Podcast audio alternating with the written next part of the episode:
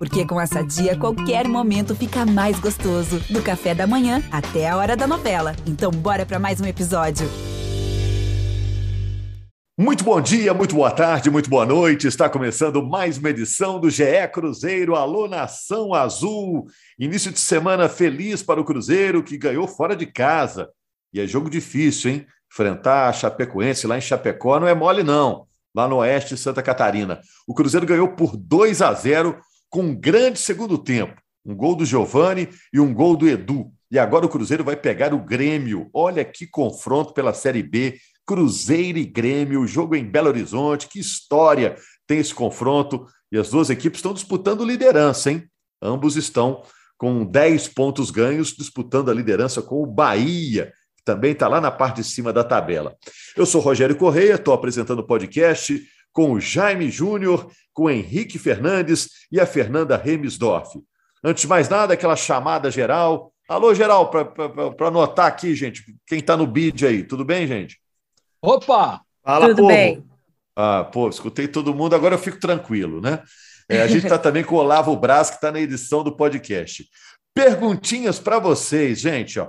Cruzeiro foi muito superior no segundo tempo. O que, que mudou na equipe do Cruzeiro na etapa final? Esse esquema com três zagueiros veio para ficar? Na verdade, o Cruzeiro jogou aí com 3-4-3 e cresceu na etapa final. O jogo com o Grêmio, essa é a pergunta, hein, gente?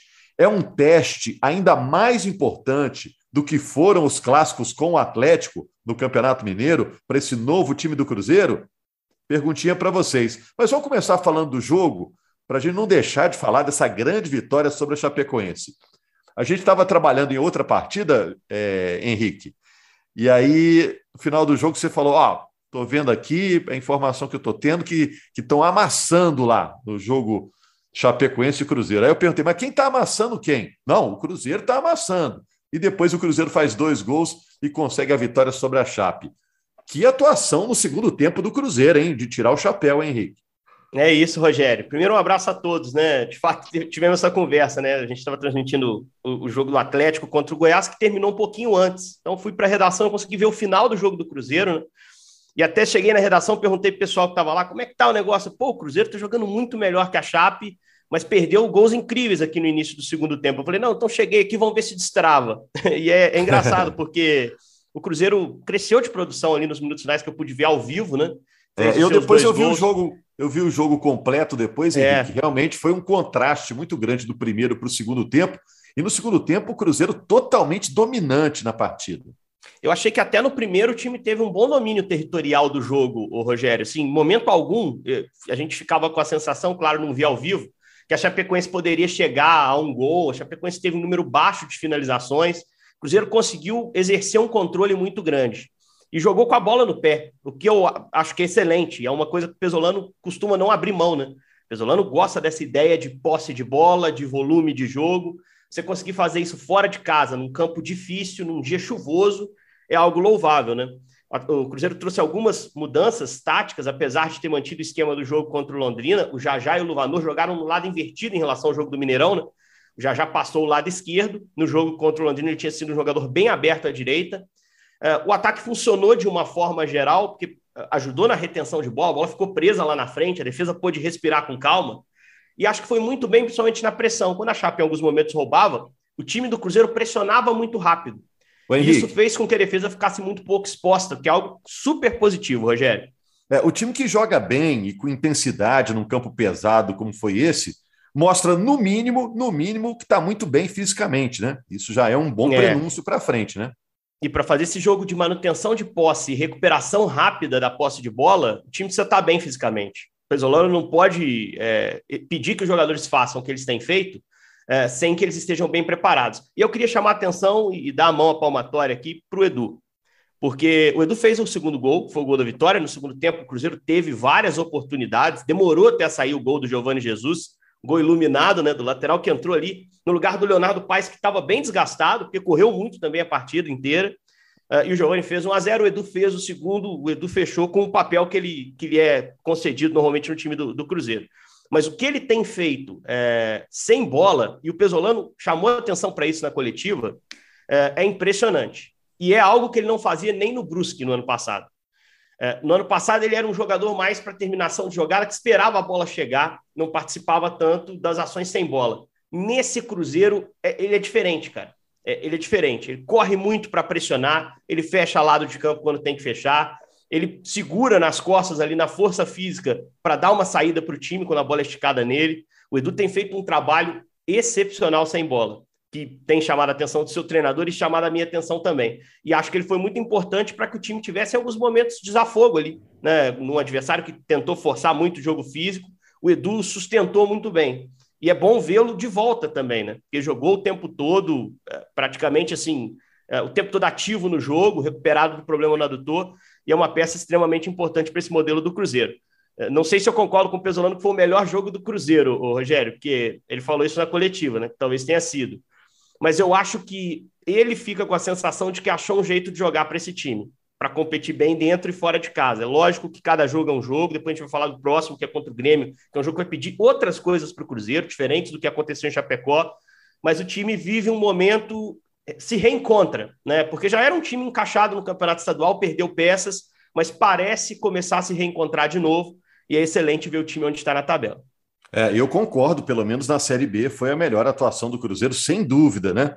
E, eu tô aflito para ver o time definido, né? Ontem a gente estava olhando aqui, escalação titular: Rafael Cabral, Zé Ivaldo Oliveira e Brock, três zagueiros, né? O Paz na direita, William Oliveira, Neto Moura e Bidu, Luvanor, Edu e Jajá. Assim começou o Cruzeiro no jogo. Mas Jaime e Fernanda, o time cresce depois das alterações. Então agora eu já fico na dúvida se será esse time titular, se entra só o Canezinho, ou João Paulo, sei lá. O time cresceu no segundo tempo, né, com, com a entrada desses caras. Embora o Henrique ache que o time jogou bem o jogo todo. Ô, ô Rogério, a gente está acostumado a ver a Série B, acompanhar a Série B há muito tempo. Hoje as equipes jogam com muita intensidade, e, e mas há muito tempo a gente vê a Série B sabe? É sempre aquele jogo muito pegado. E, e, o primeiro tempo é comum a gente ver nos primeiros tempos de muitos jogos aquele jogo com pouco espaço, o bicho pega ali, né? As equipes, principalmente início de campeonato, muita disputa. No segundo tempo, é natural que você tenha um desgaste físico, os espaços começam a aparecer um pouco mais, os times vão mexendo as suas peças e quem tem o um banco melhor, né? No caso, se as peças entram bem, isso favorece bastante. Então, esse eu acho que é um ponto para a gente destacar. Eu queria destacar aqui um ponto que me incomodava no Cruzeiro desta temporada e que nos últimos dois jogos melhorou. O, o, Cruzeiro com o Pesolano é um time que gosta de ter a bola, que marca pressão na saída de bola do adversário, no campo do adversário. É uma característica do modelo do jogo implantado pelo Paulo Pesolano. É, só que o Cruzeiro estava tomando contra-ataques. E, e quando, assim, contra, contra o Tom Benz, por exemplo, o Ciel teve três bolas na cara do gol. E, e, o Emerson Maria a gente sabe como joga, fechadinho lá atrás para buscar essa transição.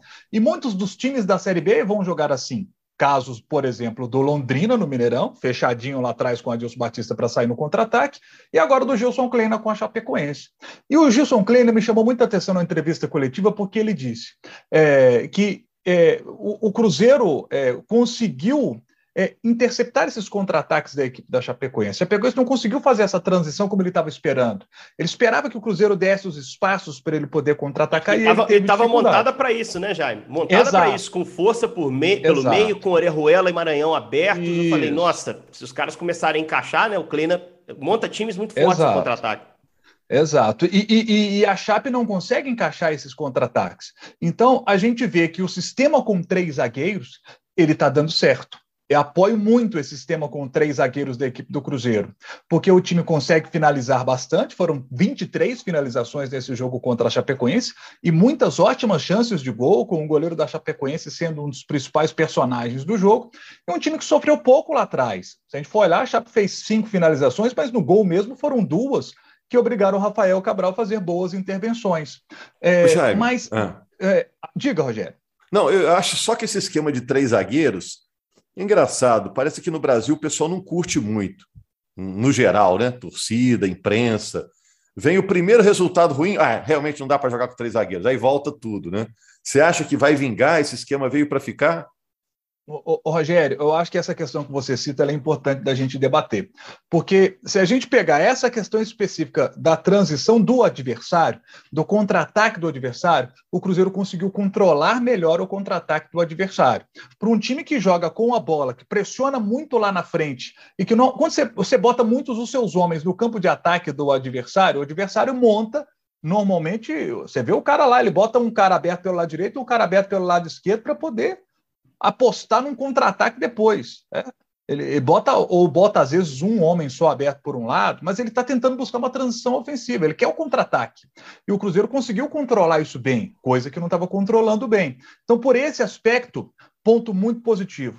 O que me incomoda às vezes do esquema de três zagueiros é, é quando você tem você tem três zagueiros, o Cruzeiro joga com o, o, o Brock de um lado, o Zé Ivaldo do outro e o, e o Oliveira fica por dentro. Então, quando o Cruzeiro ele está buscando amassar o adversário, ele vai para o campo do adversário, ele desce com um desses dois zagueiros para poder apoiar a construção da jogada ofensiva. Então, o zagueiro, normalmente, em tese, ele não tem a mesma qualidade às vezes, para poder fazer esse trabalho do que um lateral, por exemplo. Então, às vezes, determinado tipo de jogo, se essa construção ofensiva, o zagueiro tiver com dificuldade para trabalhar, às vezes por mérito do adversário, que às vezes vai fazer uma marcação-pressão em cima dessa saída do zagueiro, porque sabe que ele não tem tanta qualidade técnica para tentar tomar a bola dele. E aí você tem uma possibilidade enorme de gol, porque você está tomando a bola de um zagueiro com Mas aí o importante lá na frente, né? O importante, Jaime, e aí eu acho que o Cruzeiro tem isso, é você ter organização para esse zagueiro poder voltar a bola. Né? Eu concordo contigo, acho que o Ivaldo e o Brock, Brock deu chute no gol, gente, da intermediária isso. no segundo tempo. Então, assim, esses caras têm a liberação para chegarem à frente, é importante que tenham, você tem liberdade para jogar, tem que usufruir. Mas é importante isso. que eles tenham a opção de passe para trás, né? É, e aí o papel do Oliveira é muito importante, o Lucas Oliveira. O, Lucas Oliveira é líder de passes certos do time do Cruzeiro, porque ele é exatamente essa peça central que recebe a bola do lado de campo, do volante, para ser uma, uma possibilidade de segurança para o time recomeçar a jogada. E aí eu acho que tem um encaixe bom. Só sobre essa questão dos três zagueiros, eh, quando usou pela primeira vez contra o Londrina, é, na verdade foi a segunda, porque tinha usado contra o América, o Vagninho foi expulso naquele início de jogo, aí ele precisou recompor o time e montou duas linhas de quatro para suportar o jogo contra o América, né? E, e, o time acabou perdendo. Mas quando ele fez a mudança no jogo contra o Londrina, ele falou: Poxa, eu não dou tanta importância para isso. A gente, sim, fez uma mudança tática, mas eu várias vezes durante o jogo uso um jogador que não é necessariamente um zagueiro para trabalhar com, com essa estrutura com três atrás. Ele fez isso em alguns momentos com o Rômulo, em muitos momentos com o William Oliveira. Então, assim, para o time, para o funcionamento do time de uma forma geral, não é estranho estruturar essa saída com três e fazer a movimentação na frente. Por mais que não se tenha ali os três zagueiros marcadinhos, né? os três zagueiros de fato. Agora ele encontrou, agora ele encaixou o time assim, porque ele recebeu o Zé Ivaldo, que não estava no elenco. Acho que eh, ele achou um caminho. E esse esquema de três zagueiros, concordo 100% com o Rogério. Existe um preconceito, uma certa resistência histórica do torcedor brasileiro, que eu nem sei se é justa, né? Porque o Brasil já foi campeão do mundo com o sistema com três zagueiros em 2002 muito bem encaixado pelo Filipão, para dar liberdade aos homens de frente, né? É, que eram talentosíssimos. A gente já teve um time soberano no futebol brasileiro na década passada, o São Paulo, do Murici, que trabalhava com três zagueiros. Então, assim, é um sistema que a gente tem que olhar é. com olhos diferentes, né? É, não é mais aceita... estranho a todos nós, né? É, o pessoal aceita mais, é, Henrique, como foi em 2002 na Copa do Mundo, quando o terceiro zagueiro é um volante, né? Que ele volta. É, afundado aí ali o pessoal, no Edmilson. Ah, beleza, se foi um zagueiro barra volante, ok, né? Torcedor aceita mais. Mas, mas vamos... o, Ivaldo, o Ivaldo é um zagueiro que já jogou de lateral também, em alguns momentos no Atlético Paranaense. O Oliveira era volante na base do Fluminense, jogou como volante no Atlético Goianiense até mais do que como zagueiro. Então, assim, você tem que ter caras certos para encaixar o sistema. Se forem três caras sem visão, sem capacidade de cobertura, com zero de técnica, você vai ter dificuldade para encaixar. Para mim, não é o caso do Cruzeiro. Por isso, a aposta do, do Papa é tão boa.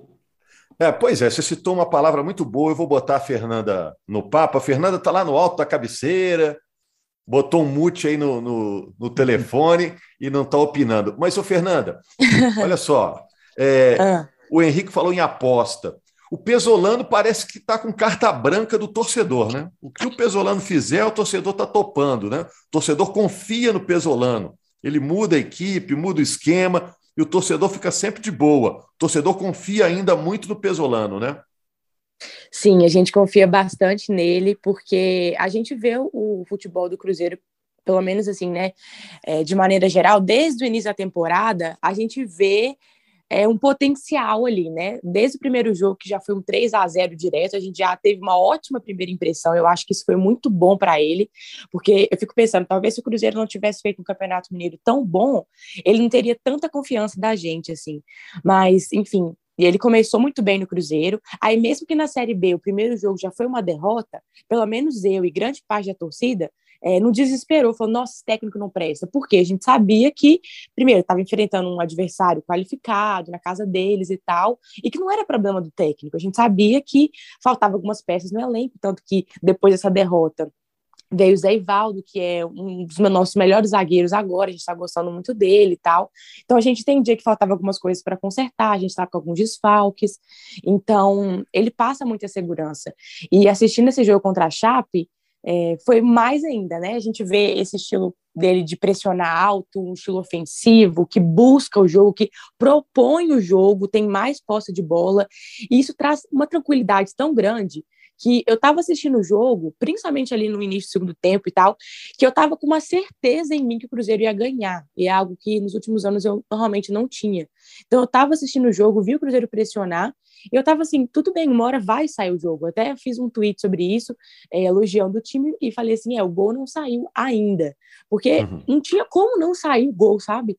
Então eu assisti o jogo, obviamente naquela é, ansiedade de ver o time ganhar, mas na mesma tranquilidade de saber que ele viria. E vieram logo dois, assim, porque o Cruzeiro mereceu muito ganhar o jogo, ele foi muito melhor, foi superior, pressionou, e como o Henrique falou, né, infelizmente perdemos algumas chances claras, assim, chances muito boas, dava para ter sido um placar muito maior, porque esse resultado ele não é, refletiu de fato o que foi a partida, né? Tanto que eu fiz é, um vídeo lá no meu canal, falei que foi um massacre e tal, aí já vem aqueles torcedores rivais falar, ah, massacre 2 a 0 mas eu quis dizer em relação ao jogo em si, porque realmente. De, de controle, né? De controle do uhum. jogo, né? Pareciam times de divisões diferentes, assim. O é. Cruzeiro controlou muito bem, né? E foi a primeira só... derrota da Chape. A Chape está no G4, Isso. é um time competitivo. Só sobre, para ilustrar o dado da posse de bola, porque eu sei que a Fernanda está bem impactada e bem otimista em relação a isso, ela gosta do, do, time com a bola no pé também, assim como eu. Cruzeiro, na temporada, só teve menos posse que o adversário três vezes. Um desses jogos foi contra o Tombense em Tombos, campeonato estadual, o time reserva. Vocês vão se lembrar, o Cruzeiro até venceu muito bem, 3 a 0 aquele jogo, mas era o time reserva. E os outros dois jogos foram clássicos. Contra o América, o Cruzeiro teve um homem a menos quase o jogo inteiro, então normal a bola ficar no pé do adversário. E o clássico contra o Atlético, da primeira fase, que naturalmente a bola ficaria no pé do Atlético, o Cruzeiro são na frente. O Cruzeiro mete 1 a 0 então é normal o Atlético ter a bola, o Cruzeiro baixar um pouquinho, mesmo assim uma posse muito parelha. 52 Atlético, 48 Cruzeiro. Em todos os demais jogos, ganhando ou perdendo, o time teve mais posse de bola. Se tiver a posse, significa que você vai ganhar? É evidente que não, porque o Cruzeiro, inclusive, perdeu alguns dos jogos em que teve mais posse. Mas mostra uma intenção, mostra uma ideia é. de jogo muito estabelecida e que o time consegue impor. Porque tem time Enqu... que quer ficar com a bola, Rogério, mas não consegue ficar com a bola. Né? É, enquanto, você tá com a, enquanto você está com a bola, também você não está tomando não gol. Né? gol. No mínimo, é, você não está tomando gol. Agora, olha só, gente. Mas aí, Rogério, para fechar o tema três zagueiros, por isso é, eu apoio os três zagueiros montados pelo Pesolano, porque o Cruzeiro tinha a bola e quando pedia tomava contra-ataque. E eram contra-ataques perigosíssimos e que estavam resultando em gol. Estava acontecendo na temporada. Agora o Cruzeiro consegue controlar melhor esta situação. E aí a chance de vencer ela aumenta mais, principalmente num jogo como esse contra a Chapecoense. Se ela tivesse conseguido encaixar um contra-ataque metido gol, o, o, time da Chapecoense ia se fechar ainda mais, o Cruzeiro ia conseguir entrar, ia ficar aquela coisa e 1 a 0 Chapecoense. Agora não. O jogo continua com o controle do Cruzeiro, 0 a 0 o Cruzeiro criando oportunidades, e como disse a Fernando, uma hora a bola entra. Se você não toma gol, a sua chance de ganhar de 1 a 0, você tendo mais volume, mais oportunidades, aumenta muito. Foi isso Gente, que aconteceu né? contra o Londrina e agora. Só para fechar esse assunto de escalação, porque a gente ainda tem que falar do Grêmio, a gente está, como diz aqui em Minas, apertado de costura, viu, Fernanda? Muita coisa aqui. Ó, no time titular, tinham cinco caras recém-chegados: Zé Ivaldo, o Leonardo Paes, Neto Moura, Luvanor e Jajá, que se juntaram àquele time do Campeonato Mineiro. Rapidinho, gente, dessa turma aí, Quem já é titular que não sai mais do time? Zé Ivaldo, Leonardo Paes, Neto Moura, Luvanor e Jajá. Rapidão. Zé Ivaldo, com certeza, não sai do time, com certeza, para mim. E eu acho que o Paes também está indo muito bem. O Neto Moura, eu gosto muito dele. Eu só quero ver quando o Canezinho voltar, mas eu tô gostando demais do Neto Moura. Esses, para mim, é, são os destaques, assim. Já, é, o Neto fez um jogo tá, né? forte em Chapecó. É. Pode falar, já. Deixa, deixa do jeito que tá. Todos eles, gostei da atuação de todos eles. E concordo com a Fernanda. Quando voltar o, o Canezinho, aí vai ficar essa dúvida, né? Porque o Canezinho é um jogador que vinha atuando bem. Então, ele, ele vai estar numa briga boa aí com, com o Neto Moura. Mas já já, Luvanor, deixa o ataque do jeito que está. É. O Zé Ivaldo lá como um zagueiro pelo lado direito, com o Broco do outro lado e Oliveira. É, essa formatação tá legal. E aí vamos. É, eu acho que a torcida agora é para o Rafael Santos voltar a jogar bem, para o Vagninho voltar a ser importante, para que essas peças possam ser úteis durante o jogo seja entrando como titular quando for necessário, o valor toma um terceiro amarelo, sabe? É, ou saindo do banco de reservas para poder fazer a diferença. Aliás, essa é o... pode, pode ah, falar. Pode falar, já. Não, eu só ia falar de. Eu só iria fazer um elogio ao Pesolano a respeito de utilização de atletas da base. É, no início da temporada, Sim. o Rogério me perguntou quem que poderia ser titular, um cara que resolvesse na, na base do Cruzeiro. E, e, e, a gente se lembra do início da, é, do Cruzeiro na Série B, quando depois que caiu o primeiro ano, botaram aquele monte de menino para poder jogar. E, e, não é o caminho. Os meninos da base têm de estar no grupo, sendo utilizados como estão sendo utilizados pelo Pesolano. Você vê que o Daniel Júnior é importante, o Giovanni é importante, sabe? É, são jogadores que estão entrando nos jogos, estão participando da campanha, mas não são a solução. É, quem tem que resolver o problema são os caras mais experientes, mais cascudos. E aí o Daniel Júnior, com o decorrer da competição, ele vai ganhando confiança, está entrando num time acertadinho, aí ele pode até virar titular, porque ele tem qualidade para isso. Foi decisivo contra o Londrina, né? Ele é decisivo mim, contra o Para mim, dos moleques né? do banco, Jaime, é, nos dois últimos jogos, o Cruzeiro teve um papel decisivo de jogadores vindos da base. O Daniel, para mim, oferece o que o ataque precisava naquele jogo do Mineirão que estava apertado, né? Que é aproximação, um jogo mais rápido, jogo por dentro. É, pela movimentação dele. E a gente precisa falar do Giovani, cara. Sim, é Giovani isso que eu ia fez, falar aqui. Não é, Fernanda? É. Poxa, é, uma assistência. Se tivesse cartola Série B, o bicho estava voando, a pontuação enorme. Que jogo fez o Giovani? Que, que jogo estável, é. né, Fernanda? É, eu ia, eu ia é, como é que fala, interferir no assunto, porque eu estava com medo de passar para o Grêmio sem falar do Giovani, que foi o destaque do jogo. Ele entrou em 13 minutos, fez um gol, uma assistência e pronto, matou a partida ali. Por mais que, como eu falei, o Cruzeiro já estava ali no caminho de fazer um gol, mas não estava saindo, não estava conseguindo dar certo. E ele trouxe aí esse, esse gol que ele conseguiu achar mesmo, que não foi tão de perto ali, e essa assistência muito boa para o Edu. E também é, na, na jogada do gol do segundo, teve o Adriano, que para mim entrou muito bem. É um jogador que o Cruzeiro não pode subestimar e deixar tão de lado como estava deixando, porque ele tem muito potencial. Já tem anos que a gente vê isso. É, gosto muito do Adriano. E aí é o Giovanni, por que, eu quis falar um pouquinho dele, assim, é, porque a torcida não está muito satisfeita com o desempenho do Rômulo, né, nas vezes que ele estava entrando, por mais que ele fez um campeonato mineiro bom, chegou na Série B, caiu de rendimento de novo, assim. Igual foi ano passado, parece que ele é um jogador mais de mineiro, assim, não é tanto de, de ter esse pique aí para uma competição nacional mais. E o Giovanni é, é um, é um cara experiente, que... o um cara de grupo, que pode ser muito útil, né? Isso, né? Pela experiência. Demais. De grupo, sim.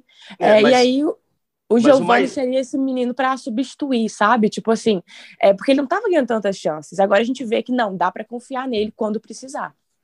E a briga do Giovani agora é com o Léo Paz, né? Que me parece é. ser esse ala pela direita, e aí desmistifica aquela ideia né, do 3-5-2, time defensivo. O Léo Paz é um ponta, cara, adaptado àquela ala ali. Uh, o Pesolano, apresentando esse jogador que a gente conhece pouco, falou que ele joga de tudo, assim, é um jogador muito versátil, e, e, parece ter cavado esse espaço aí como um ala. É lógico, vai oscilar, tá se adaptando ao futebol brasileiro, mas ele, ele me parece ser essa primeira opção para ala direita, com o Giovani, para mim, ganhando pontos importantes nesse jogo uh, contra a Chapecoense, embora o Pesolano tenha falado sobre ele na coletiva, pedindo calma, né? Um discurso mais de ele ainda tem que melhorar alguns aspectos do jogo que são naturais para jogadores jovens, mas foi excelente claro. hoje e tudo mais. A assistência, para mim, foi mais bonita que o gol, Fernandinho, porque não é fácil, cara, achar aquele passe. Eu acho que o Edu passou gritando, porque o Edu sai do lado esquerdo e vem para entrar da área, um movimento excelente de atacante. Eu acho uhum. que ele uhum. grita. porque o Giovanni enxerga com a nuca a aproximação do Edu para fazer Ó, eu vou gritar rasteiro, aqui. né? Eu vou gritar aqui, temos que falar do Grêmio, temos que falar do Grêmio. Rapidão, gente, o tempo está estourando aqui. Tem Não, esse Cruzeiro lá. e Grêmio em Belo Horizonte no fim de semana. É o grande teste do ano para o Cruzeiro, porque o Grêmio está na mesma divisão que o Cruzeiro, né? A gente falava no jogo contra o Atlético, no Mineiro, ah, esse é o grande teste para ver se o time do Cruzeiro está bem mesmo. O Grêmio é que é a régua que o Cruzeiro tem que medir esse jogo agora do fim de semana, gente? Eu acho que é o grande teste para esse novo Cruzeiro, que o Cruzeiro já tinha tido bons testes contra o América, dois bons testes contra o Atlético no clássico do Campeonato Mineiro, mas era um outro time, né?